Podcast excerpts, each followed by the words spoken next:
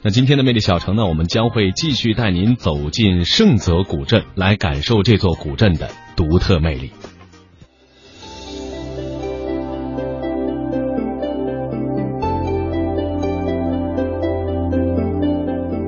江南女子大多温婉，脑海中常常会浮现出她们淡淡妆容、盈盈身姿的影像。也许。这样的女子织就的丝绸，才会越发显得人风流俊逸吧。那江南小曲儿咿咿呀呀的细软弹唱，那转身回眸间绸缎映出的高贵光泽，是多少人磨不去的心头爱。纵然一掷千金，也定要制一件这样的锦缎华袍。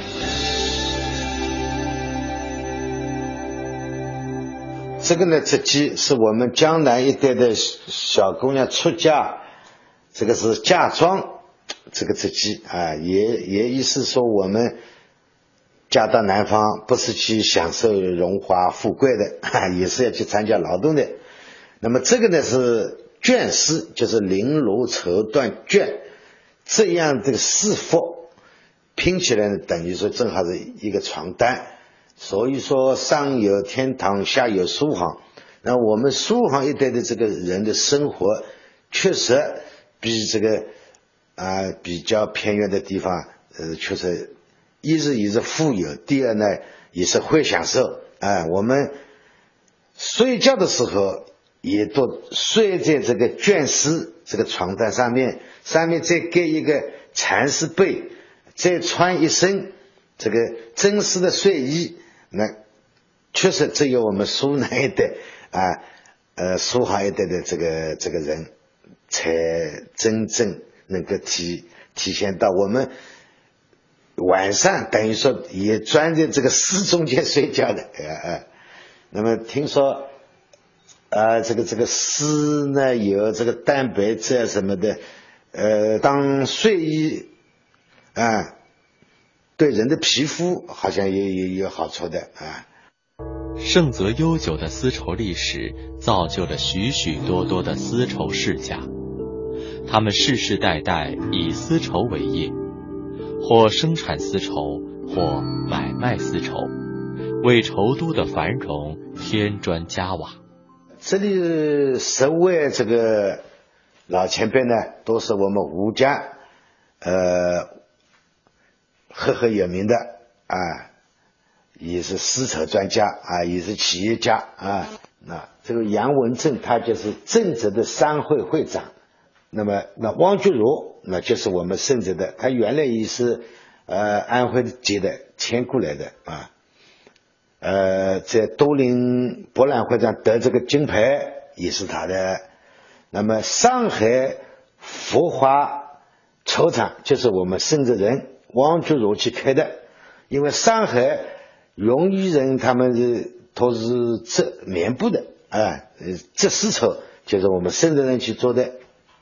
那么这笔江就是我们正宗的深圳人，他呢就是清末的时候呢到杭州去考官，就是落榜了以后呢，就是留在杭州的传学馆任教，后来呢又到东呃日本学习。学习回来呢，他到江苏苏州女子蚕桑学校当校长。他呢，就是为这个蚕桑事业呢，勤勤恳恳的做了一辈子啊，做一辈子。他子女都没有，为什么呢？因为他为了工作，他鼓励鼓励学生不要结婚啊，又要事业为主。所以呢，他的学生费大生就是费孝通的姐姐。费孝通的姐姐四十七岁的时候，和郑必江七十岁，就是我们新中国成立第一个春天，一九五零年一月十十几号那天，他就在会议上宣布了一下，我我们结婚了，就是这样结婚发一堆糖，很简单。啊，王培元先生呢，就是发来贺电，你们真是白头偕老啊。第一句，第二句呢是同工俭事同心。第三句呢，要早三十年结婚，今天已成金婚啊，因为他们暗恋了几十年，都放在心里，都不敢说出来。这边讲呢，他和费大生的父亲是朋友，呃，那么费大生他们是同里人，同里啊，所以费达生从小受的教育都是姐姐教育费达生的，姐姐受的教育都是受到郑必讲的这这个教诲啊，因为费达生的。母亲死的时候呢，这个费孝通还很小啊，觉得五岁多一点。他母亲呢，跟这个大女儿女儿说，因为他上面还有三个哥哥了。我最不放心的呢，就是费呃费孝通还小，你一定要把这个弟弟照顾好。所以呢，从小他也受到了姐姐的这个熏陶啊，呃，因为姐姐呢。他在民国时候也到日本去学习禅商的。那么这个时候呢，是苏州女子长沙学校公费去学习的。我们中国去了两个人。那么他们一对呢，就是也是我们可以说我们近代的我们中国的近代的丝绸之父和丝绸之母啊。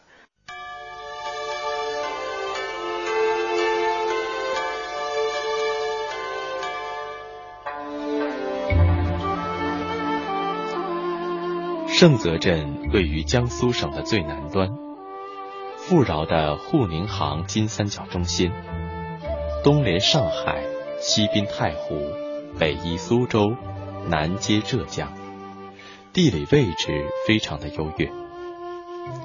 因地处太湖流域，湖荡密布，沃野平展，气候温暖，雨量充沛，一稻麦，一蚕桑。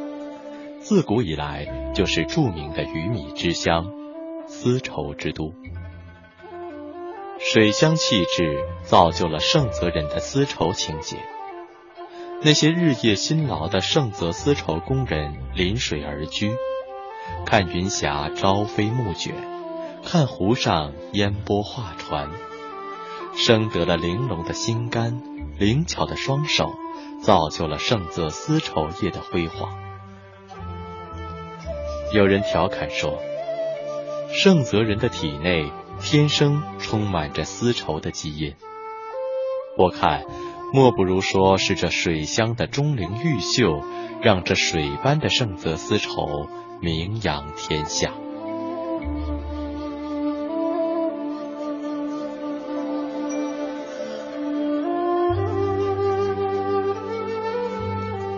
江南。